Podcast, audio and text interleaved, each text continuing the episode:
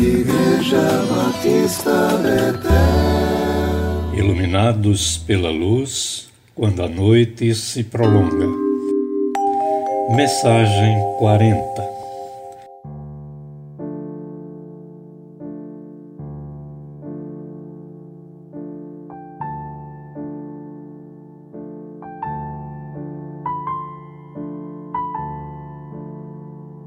Os céus revelam a glória de Deus.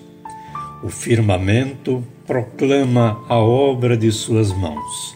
Salmo 19, 1.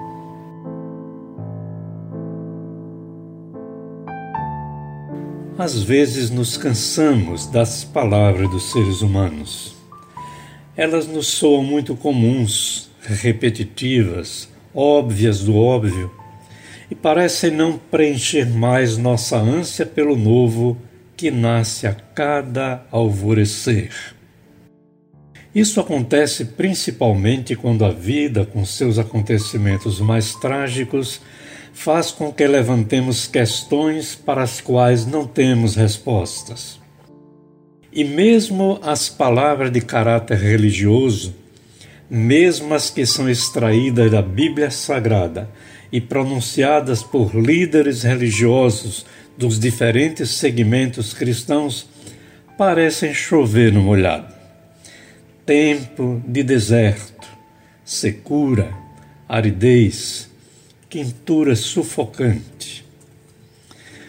Por mais que saibamos ser inspiradas por Deus, as palavras são código de comunicação usadas no dia a dia em nossos relacionamentos uns com os outros, tanto oralmente quanto através da escrita.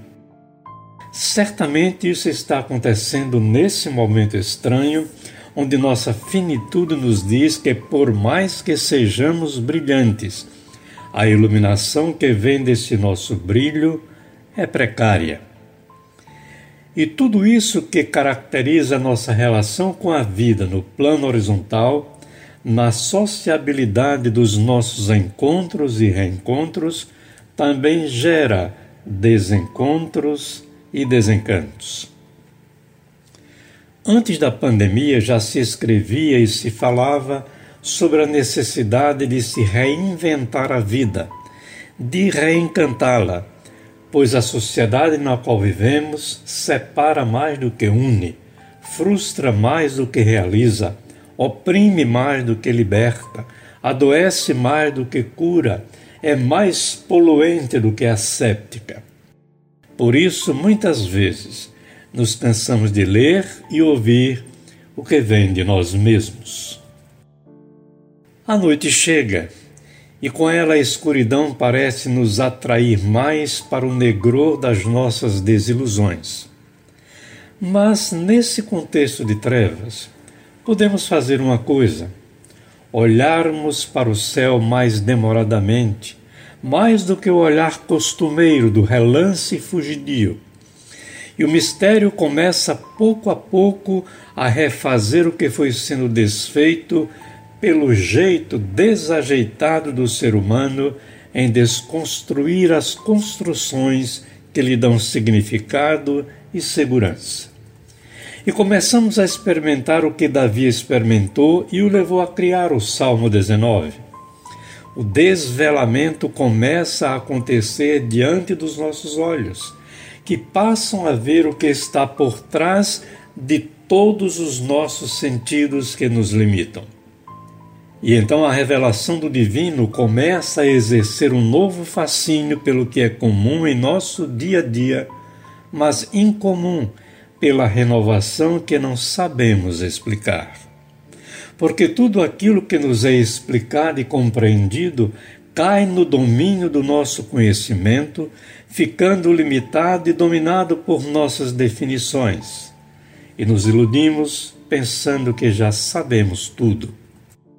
Então Deus revela-se a partir dos céus e nós captamos Sua presença quando muitas vezes, em desespero, saímos dos limites do horizontal e olhamos para cima.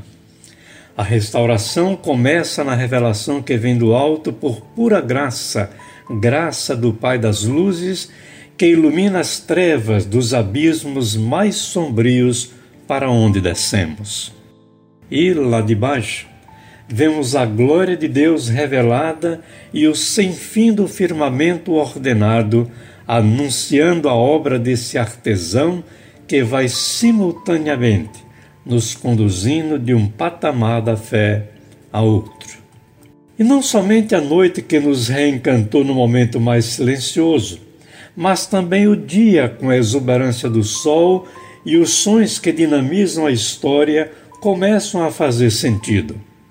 Alguém especial nos faz ver o invisível, ouvir o inaudível, perceber o imperceptível.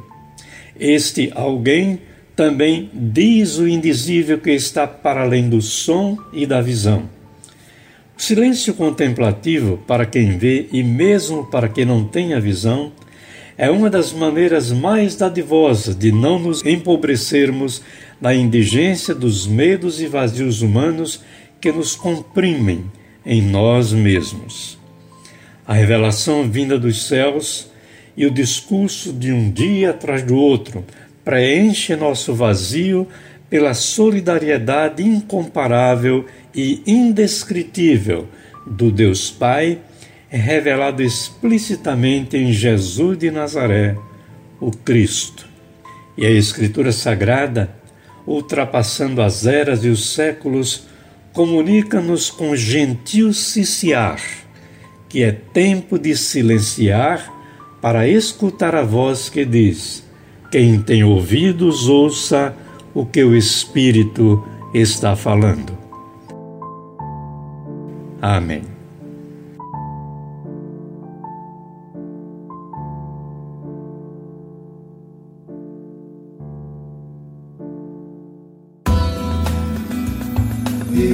Jean-Baptiste Vettel.